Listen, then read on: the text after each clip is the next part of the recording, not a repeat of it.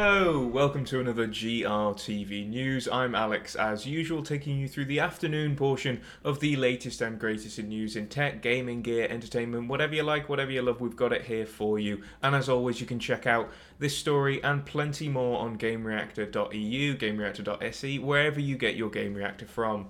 But with that out of the way, let's get right into today's news piece. Now, today we're talking Mortal Kombat, specifically the movie Mortal Kombat 2. And it's wrapped filming. Production has finished, which is pretty cool because the first film only came out in 2021. It feels like it was a lot longer ago because it was COVID times and everything was just worry during that. But yeah, it seems like we've officially wrapped on Mortal Kombat 2, as we can see here from our lovely friends at Discussing Film, who always give us great film updates. Uh, it's clear that we're pretty much ready to go, and it won't be too long now before we can see and feast our eyes on some gory fatalities and stuff like that. The 2021 Mortal Kombat movie wasn't my favourite personally, it wasn't a lot of people's favourites, but it did manage to pull in a lot of viewers when it was just on streaming. I think it was the biggest biggest streaming success for an individual movie at the time. Then a few things overtook it, but it was still very impressive with how many viewers it pulled in, even with the middling reviews.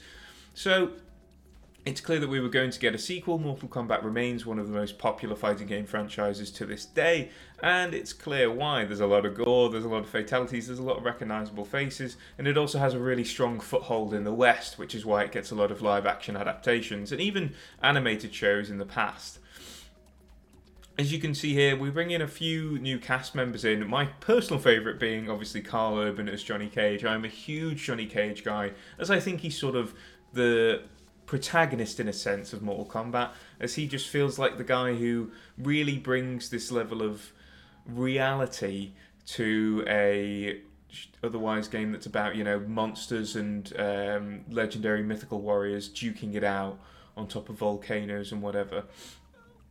But there's also a lot of sort of speculation about what this film's going to bring. Are we going to see much more of the uh, sort of self-insert character that I can't remember the name of that was in the first movie, or are we going to see a lot more recognizable faces? We're likely going to see a lot of combat. We're going to see people like Shao Kahn, Sindel, Jade join in here, so it's likely that we're going to be getting into some outworld politics as well.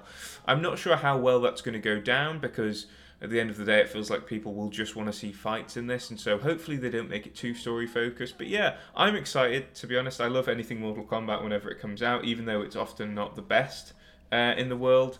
It's really sort of always good at um, creating, at the very least, a, a, lot of fun in action. It's a bit like fighting games version of Fast and the Furious, if I had to recommend it to anything, or compare it to anything rather.